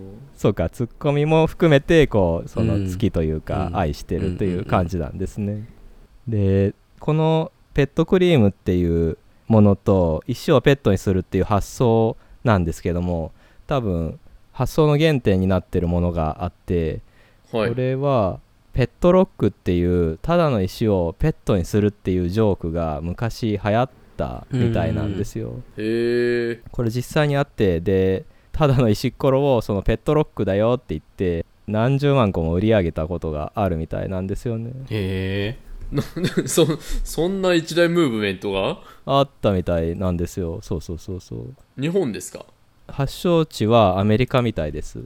アメリカっぽいなぁこれですね、この今ペットロックのウィキペディアを共有してるんですけども、軽石やんか。もうこれただの石これをペットペットですって言って売って軽石やんか。はいなんか何十万個も売ったらしくてでななんか、箱に入ってる、可愛い感じで。ペットっぽい。でこれをこういうジョークをあこれは面白いということでそのドラえもんのエピソードに落とし込んだのがこの、まあ可愛い石ころペットクリームだと思うんですけどもあとうん、ドラえもんだけじゃなくてこの藤子 F 不二雄の SF 短編で「親父ロック」っていう話があるんですけども親父ロック？このこの親父ロックもこのペットロックをこう元ネタにしているみたいで、へー。親父ロックは序盤のあらすじだけ少しだけお話しすると、まあ、2人のセールスマンが出てくるんですけども1人は親父ロックっていう巨大な石を売ろうとしてるんですよ。あ、それも石なんですね。そうなんです。それも石で、でこうペットロックに着想を得た新商品でこう今の日本に足りないものは何でしょうかと。それは圧倒的な存在感の父親です。っていうんですね。ほうその売り文句として。でその今の日本社会にかけた圧倒的な親父をもう一度取り戻さないといけないんです。なのでこの親父ロックはそれを実現するためのアイテムなんですっていう切り口でその巨大なただの石を売ろうとするんですよ、むちゃくちゃやな。うん、でもちろん売れないんですけども 親父ロック売れないなーって言ってあのベンチに座って困ってるんですよそのセールスマンは。うん。暑いし なんか夏なんですけども。でぼーっとこうベンチに座ってるんですけども。でもう一人のセールスマンがその同じベンチにやってきて「ここ座っていいですか?」って聞くんですよ。はい。で、ああ、どうぞどうぞっていう感じで、で、お互いなんとなくお互いのことを話し合うんですけども、で、まあ、こういう親父ロックっていうのを売ろうとしてるんです、だけど売れないんです。で、もう片方は、あ、私もセールスマンなんですよっていうふうに言って、で、何を売ってるかというと、タイムマシンを売ってるんですってその人は言い出すんですよね。うん。うん、で本当にさっきの「カチコチ大冒険」に出てきたみたいなタイムベルトみたいなものを取り出してこれでタイムスリップできるんですけども誰も信じてくれなくて全然売れないんですって。でへえそうなんですかっていう感じで親父ロック売ってる方のセールスマンは半信半疑というかまあでも面白い冗談に乗ってやろうみたいな感じで聞いてるんですけども。でももしあなたのそのタイムベルト貸してくれたら僕この親父ロックいくらでも売れますけどねって言い出すんですよね。うん。親父ロックのうん。売ってる側のセールスマンが、はいはいはい。で実際にそのタイムベルトを使ってこの親父ロックを売り始めるっていう話なんですうーん。でどうやったのかっていうのがまあこの作品の肝で、まあ、今回はあの親父ロックの話はここまでにしようかと思うんですけど。もはい。藤子 F 不二雄のうん。SF 短編、セミヤマさん一回ラジオで言ってて、あそうですねそうそうそう、読みたいな、読みたいなってめちゃめちゃ思ってるも思ってるんやけど、あそうですねあの結構 SF 短編は名作が多くてらしいですね。うん、機会があればぜひ見ていただきたいんですけども、うん、なんかね、今年、その実写ドラマ化もしたみたいですね。NHK かな、いくつか実写ドラマになったみたいですね。うん。へえ。うん、本屋で見かけたら買うんやけどな。ああんまりあれですか？通販とかはそんないにや、あの、は？い。いやももちろんあの買うんですけどはい。ななんというか 通販で買ってっていうところまでその読みたいなっていうボルテージがまだ上がってないというか。ああまだ来てないです。そうそうそう。まだ読みたい読みたいんですけど。まあ操作の Q に追加されてないですか？まだ追加されてないですね まだ追加されてない。もう Q が詰まって詰まってしょうがないんやから。もう何回か特集しないとダメですかねこれ まあまあまあ。あそうだそうだ。そうね。でええはい。そのそんな SF 短編のちょっと親父ロックの話をしたんですけども、あとですねこのスネ夫が、まあ、さっきひどい目に遭って終わったんですけどもちょっとそのつながりでなんかすごく今回いい話を見つけてきたのでその話も、はい。まあ、スネ夫がひどい目に遭うつながりでお話ししたいんですけどもうん。ひどい目に。真珠製造アコヤケースっていううん。秘密道具の回なんですけども真珠を作るんですね。ううん真珠を作れる、あの秘密道具なんですよ、アニメで見たことありますわその話。ああります？ありますじゃあマスボウさんはもう大体お話も記憶されてる感じですかそうですね。最近見ました。あ最近見ま最した。近見るのこれ。そうだった。大山信代版な。それは、C、CS で？えーっとね CS で録画してたやつを。あはい。ーあなるほどなるほど。80何年やったじゃないかな？すごいな。あーそっか放そうか。送されてたの。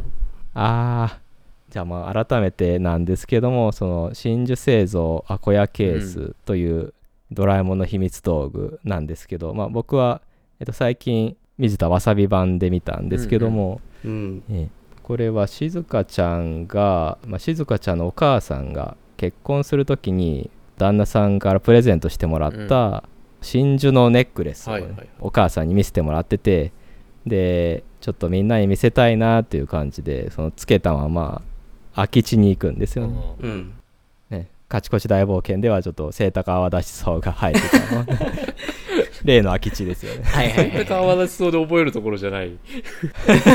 そうです土管が3つね、並んだやつね。そうそうそうそうそうそうあの土管が3つなんで空き地に置いてあるのかっていう考察もこの前見たけど面白かった脱線する、脱線する。あどうしようちょっとその話聞いてもいいですか？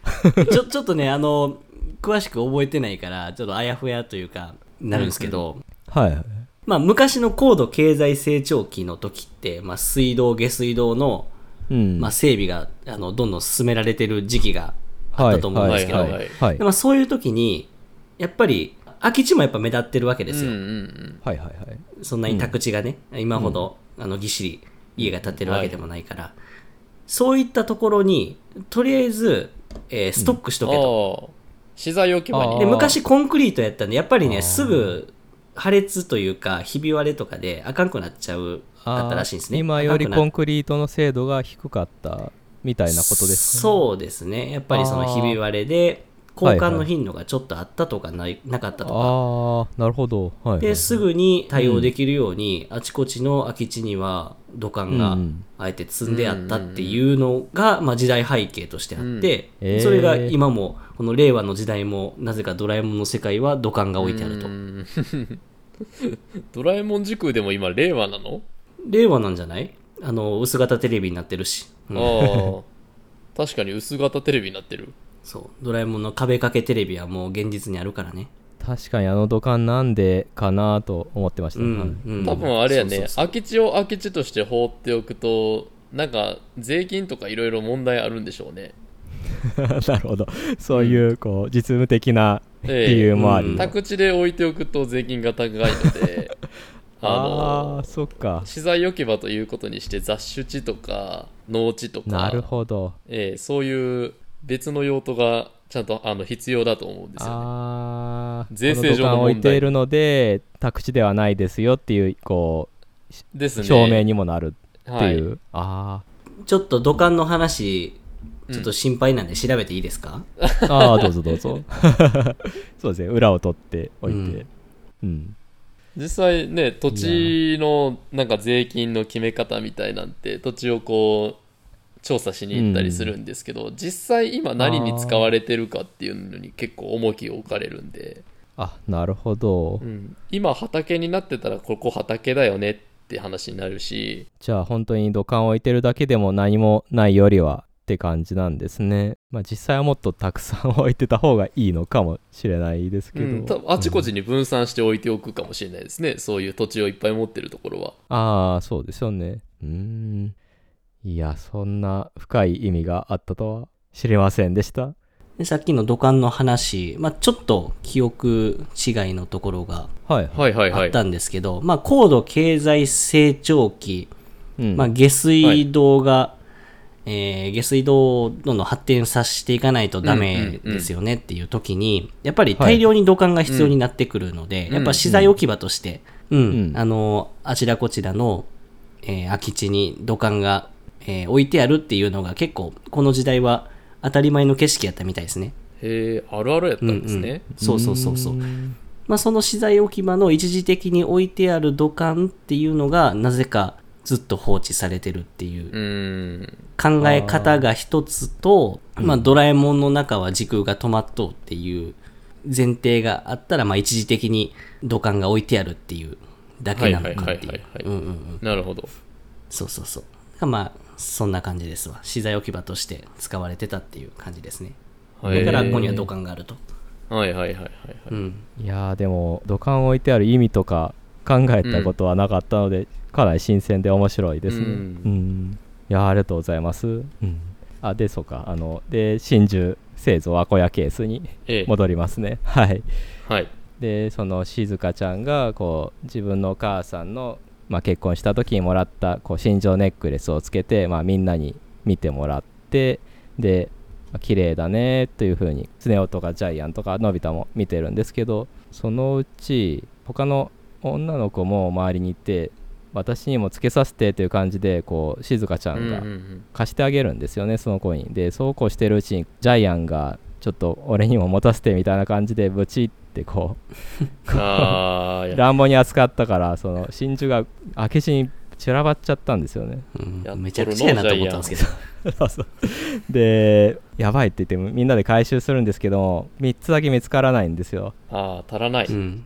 真珠が足りない。どうしようってなってで静香ちゃんがもう本当にうろたえてわあどうしようってなるんですけどそれを見かねたのび太が僕が何とかしてあげるよと言ってでもう家に帰って、まあ、ドラえもんに何とかしてと。え、水水田わさび版のドラえもんはそんな感じでした？あそんな感じでした。そうそうそうそう。僕が見たね、大山信代のドラえもんの新生アコヤケースの話は、うん。あのー、ジャイアンが引きちぎるまではまあ一緒なんですけど、はいはい。ジャイアン。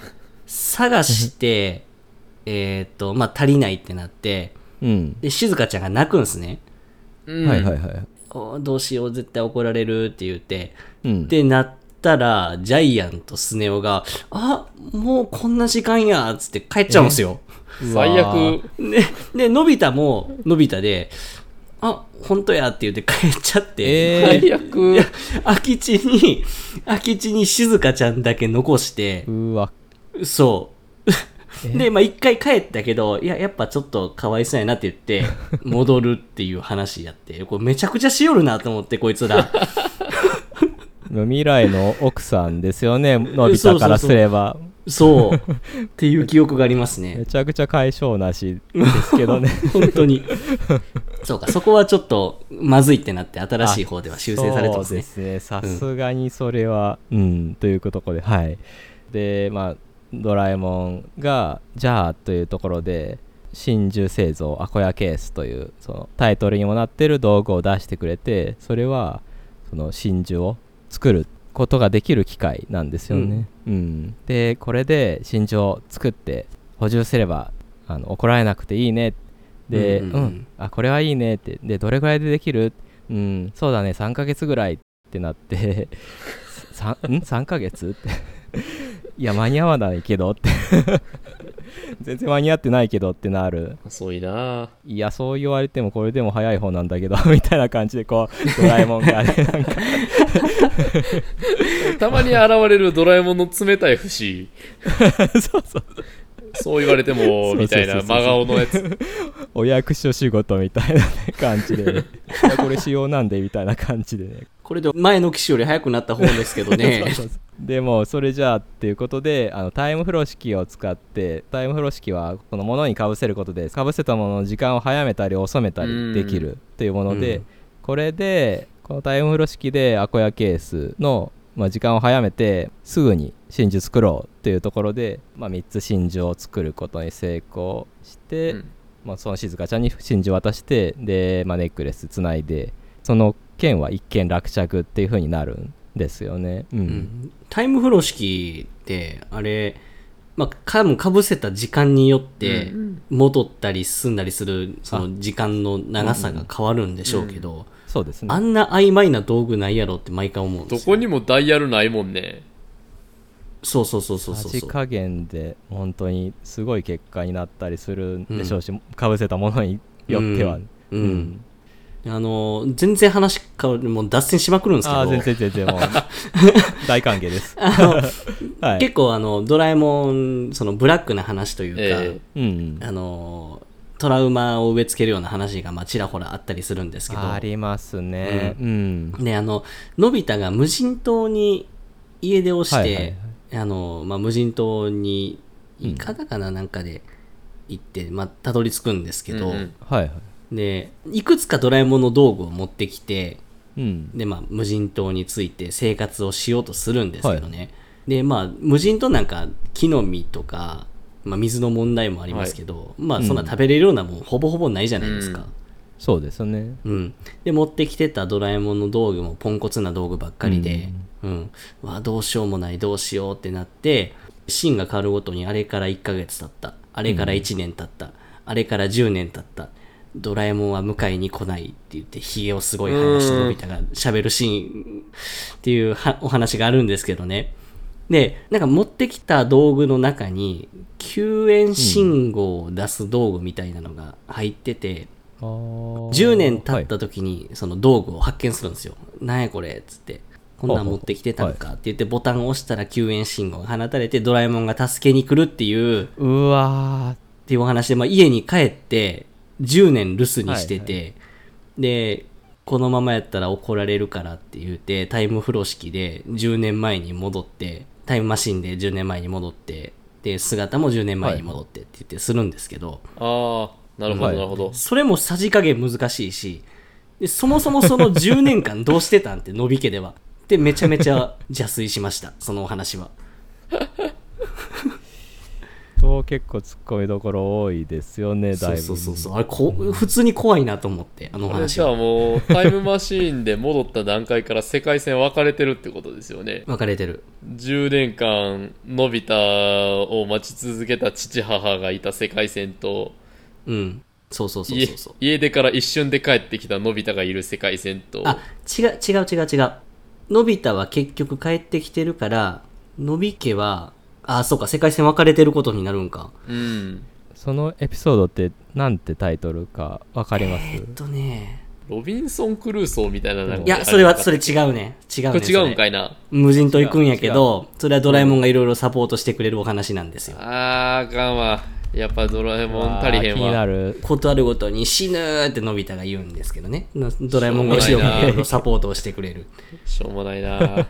雨が降ってきた死ぬー言うて。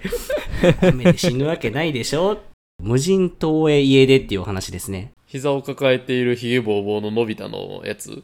砂浜であの膝を抱えて体育座りしてヒゲボーボーそうそうのそう。のび太のあのお話やんね、そうああこれ。イカラじゃないな。タケコプターで無人島に着いてうんうん。やね。でタケコプターが一人で飛んでいってまうんですよ。着いた途端。ボタンを間違って押しちゃって。ポンコツ。あ何食わぬ顔してこれ以降のお話のび太はジャイアンらと一緒に過ごしてますけどのび太はあれなんですよ。10歳年上なんですよ。うわ怖っ。精それめっちゃ年齢怖い的にはこの経験を した上で、普通に小4とか小5とかで生きてるってことですよね怖いなー 記憶が残った状態の3億年ボタンみたいなやつああはいはいはいはい あインターネット老人会。インターネット老人会も老人会。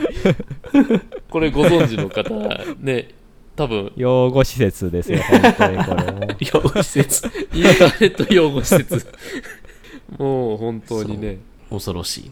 詳しくは語りませんけれどもね、3億年、3億年でしたっけ ?5 億年でしたっけ？3億年ちゃうかな ?3 億年ボタンかな。3億年かなこちら正確には「みんなのトニオちゃん」という漫画に収録されている5億年ボタンというエピソードになりますありましたねうんうんうんいやーもうトラウマコンテンツとして名高い、名高いですね。でもその10歳年上ののび太怖いな。そう。10歳年上ののび太怖いな。今本当に恐ろしくなってきたな。これを普通に15分の話でするから。15分でそんな濃い話すな、いやでもちょっとそれ今度見てみます、ぜひぜひ。無人島へ家でというエピソード、無人島へ家で。うん新しいドラえもんでもリメイクされてるみたいですね。多分僕そっちを見たんや。うん。ああいいですね。うん。はい。じゃあその真珠の。めっちゃ脱線したし、なかなか進まん。死ぬほど脱線してるな。でその真珠を、えー、と静香ちゃんの話は解決したんだけどそれを見たスネ夫が、あら。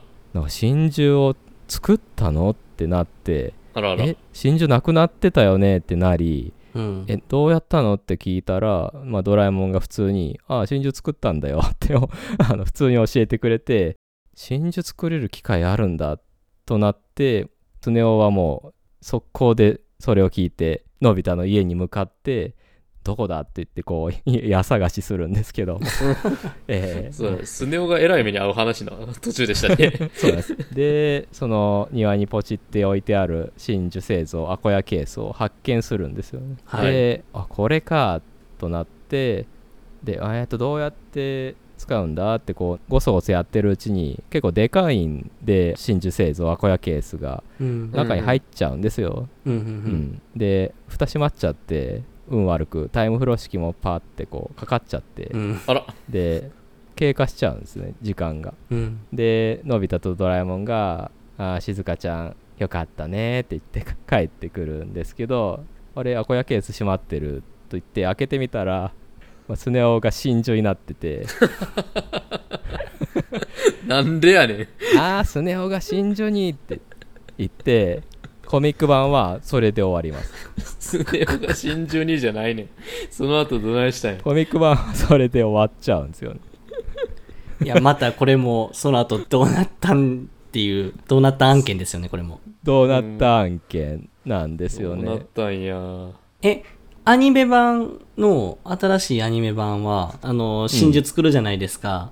はいはいはい。で、お母さんに返して、納得して終わってもらえるんですか？そうそう納得して本当に大事にしてるネックレスなのよかったって言ってまあ普通に終わりました、うーん、そこが全然ちゃいますね。はいはいはい。大山信代版と。あ大山信也版と結構違いますか？あの、結構、今の、あの、水田わさび版って、原作に忠実なところがあるじゃないですか。ああはいそうそう、はいなんか、ね。傾向的にはい。そうなんですけど、昔の大山版は、アニメオリジナルがちょいちょいあったりして、うーうんんうん。で、まあ、原作とは離れてるんですけど、うん。まあ、スネ夫が真珠になる描写はありませんでしたと。うん。ほう。うん。で、えーっと、まず、なくして、で、真珠製造機で作って、お母さんに返すんですけど、あれ？なんか、ちょっと違うなってなるんですよ。うん。うん。はい。あで、はいはいはい、えーうん。静香ちゃんもやっぱちょっと後ろめたい気持ちがあるからう、んうん一人で夜に空き地で探すんですね、真珠。あで、はいはい。3つなくなったうちの2つはあったけど、1つがどうしても見つからへんと。で、その1つが、ちょっとどっから出てったか、ど忘れしちゃったんですけど、あはいはい。のび太のポケットに入っとったか、静香ちゃんのポケットに入ってたか、ちょっと忘れちゃったんですけど、あったってなって、全部のパーツが揃うんですね。うん。で、元ある状態のネックレスの、えー形になって、はいはい。で、このネックレスはあなたにプレゼントするわって言ってお母さんが。うん。言ってくれて、あの、ママって言って感動して終わるんですよ。か話聞いてて、うん。あ、全然知ってる話と違うと思って。あそうかなんかすごくえ大山版の方がすごくいい話というそか。ーう。ん。お話自体はね、うん、って思いました。スネ夫が真珠になるのがギャグやろ。大山信代版のがいいな。そうコミック版は今共有してるこの「あースネ夫の真珠」っていうコマで終わってるんですですよね。もうちょっと焦りなさいよ。ツヤッツヤのキラッキラのスネ夫が白目でひっくり返ってるっていうのが。そうそうしかもねこの最後のコマでピクリとも動いてないからなんかもう都市伝説的にこのスネ夫死んでないっていう話になってて。うん。このですね。スネ夫死んでるよねって状況的にスネ夫死んじゃってるよねっていう話になってるんですよね。一度死んでますね、うん確実にねこれ そうそうスネ夫だったものになってる。何かしらで、まあ、ドラえもんが蘇生させたのではみたいな風になってるんですけど、水田わさび版ではこのスネ夫真珠になるとこは一緒なんですけどスネ夫がうめいてるんですよ。うううううううって言っててそれはそれで怖いねそれそれは、まあ、生きてることはわかるんですけどよりホラー感は増してるっていうか、あのなんかまろやかになったのかみたいな。ちょっと難しいところなんですけどね。うん。まあタイムフロー式を逆向きにかけて戻すんかな。ああなるほど。そうすれば。ええ裏裏向きにかけたら時間が戻るんですよねあれ。戻ります、戻ります。確かに。でもそう考えるとタイムフロー式ってうんなんか蘇生させられるのかなってちょっと今考えて怖くなったんですけど、うん。怖いですよね。こ怖いなとにかぶせたら そうそうそうそう。でもあのあれですよね。のび太の恐竜とかでピースケの卵というか、あのね恐竜の卵をのび太が発見してこいつを返そうと思った時に一回逆向きうにん。確か包んで卵の状態にしてでそこかあらー。温めて返すじゃないですか。ピースケが生まれるそれっまでて化石を逆向きにしてもえ。う卵まで戻して。ですですです。うん。でしたっけ、ああそういう流れだでしたっけ、あそうかそうか。だから生き返るんじゃないですかね。じゃあタイムフロー式さえあればもううん無限に。不老不死の世界になりますよね。やばいですね。22世紀の倫理観が怖いですね 死という概念が、うん。え曖昧になってますね。えやばいですね。まあだからねスネ夫もきっと大丈夫だったんでしょうね。はい。まああのそうであると信じたいですね。翌週から普通に登場ししそうですからね。そうですね先週真珠になってたよねとは言わないですよねのび太も。いややばかったわって言って。スネ夫がマジで首とか痛いもんとか言ったりしないですからね。引き継ぐんだってならないですもんね。真珠になった記憶そのままあるっていう。それこそタイムフロー式で真珠になってしまうまでの時間が経過してる分の記憶っていうのは引き継がれてたらそれはそれで恐ろしい話で。ああねでも記憶も逆回転というかねなかったことになるんですかね。まあでもそうならないとおかしいですよね。ならいいですよね、うーん。それ10歳年上ののび太と真珠になったスネ夫と時空が和訳そうにいやなるーまあこもうそのみんなで友達付き合いしてるの怖いですけど、怖いですね。そんなねスネ夫が結構ひどい目に遭う話ということでこう、ね。えー。ひどい目に遭ってる、オプション的に話させていただきました、はい。あの、のび太が秘密道具を、あの、はい。使っはい。て痛い目見るパターンと、秘密道具を使っていい話になるパターンってあると思うんですけど、うん。ええ結構まあ、それはまあ半分、まあ、ちょっと痛い目見る方が多いかなぐらいの割合やと思うんですけどね。うん。スネ夫が、あの、うん。スネ夫もしくはジャイアンが秘密道具を奪った話は100%悪い方向に傾くっていう。あー、うん。確かにそれ。いい話見たことがない。やっぱのび太って道具を使うのうまいんでしょうね。うん。なんかもうのび太の想像力でこうドラえもんが思いもよらない使い方をして話が膨らむみたいな、うんなんかね「賢し大冒険」もそういうところあったと思うんですけど、ううんんなんかね氷の遊園地作ろうとか、うんうんうん。でもまあちょっと慣れてない人たちが未来の道具に触ってしまうと。のび太はのび太でちゃんとこう慣れ 慣れがあるんでね。そうそうそう。こなれてるんですよね。そうん慣れてないと真珠になるし。そうそうそう。そう石に押しつぶされたり。ね そうそうそう。大変な目に遭ってしまうという。気の毒すぎるな巨石に押しつぶされるスネ夫と。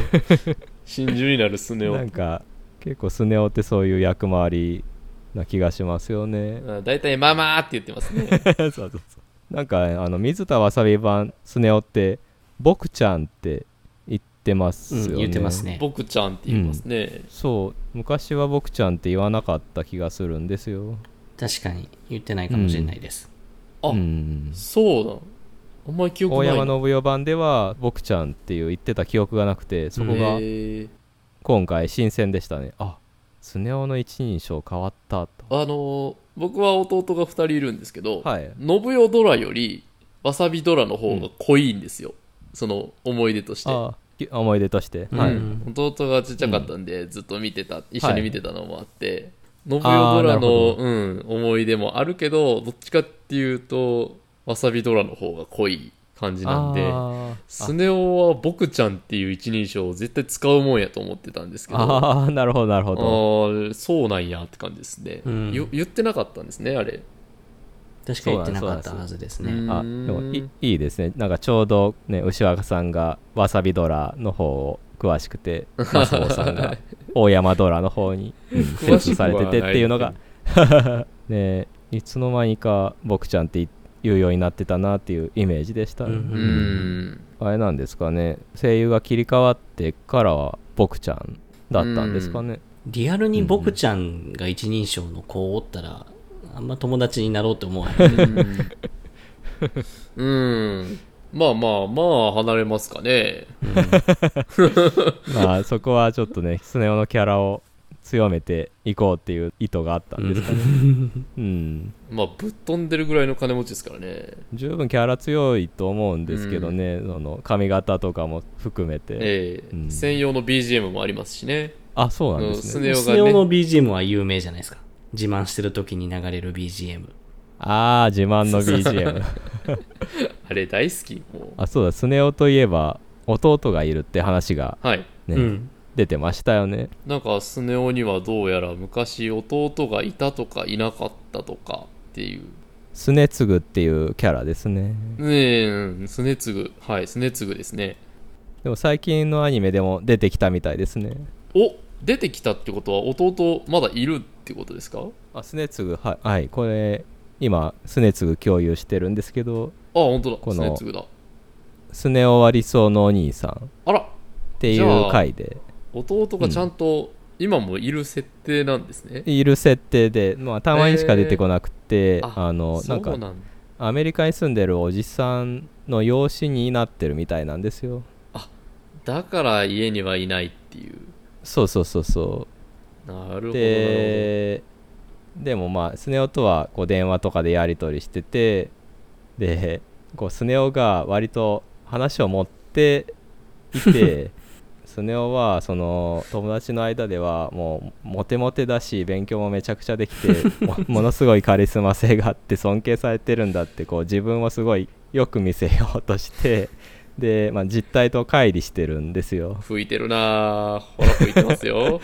でどうしよう。スネツグに嫌われたくない。本当のことを知られたくないっていうところで悪戦苦闘する話みたいです。なるほど僕もちょっとあらすじしか知らないんですけなんかどもそういえばそんな話聞いたことなくもないな。なんかねでもその話結果どうなったか結構気になりますよね。気になりますね。辻褄を合わせようとしたスネ夫が一体どうなるのか。結構ホラ吹いてた記憶がありますね。なんかめっちゃ強いし、うん勉強できるし、うんうん。みたいな。なんか皆さんに演技をお願いしたりするんでしたっけこれ。あんまり覚えてないけどな。最初は協力してくれるけど、なんか図に乗ってジャイアン怒らしてみたいなやったようなあー。そういう。仮にそうじゃなくてもなんかその映像がもう再生されるね。で影でボコボコにされてっていう絵が浮かびます。いつものパターンもなんか各キャラの弟とか妹とかも結構印象的なキャラ多いですよね。うん。まあジャイアンで言えばジャイコがうん。はいはいはい漫画描いてたり、うんうんうん顔そっくりのね妹ジャイコそっくりの妹が少女漫画描いてるんですよね。はいクリスチーネ号だね。クリスチーネ・ゴーダー。そうそうそう。アイ・フォルテシモっていう少女漫画を描いたり。あと、虹のビオレッタ。何それ混んでる名前が混んでるそうそうそうそう。そうなんかね、もう子供の頃にそのエピソード単行本で読んで、虹のビオレッタって。なんかなんかもうずっと刺さってますね、そのタイトルは。結構強いワードですよね結構強いワードなんですよ。アイ・フォルテシモ。虹のビオレッタ。内容は分かってないですけど。うん、うんそんな感じですか？はい。そんなところで、ええドラえもんの話永遠にできるないやいやいや、本当ですね。まあ、後編もあることですし、まあ、うん、今日は、えー前編に関してはそろそろ、はいというところですかね。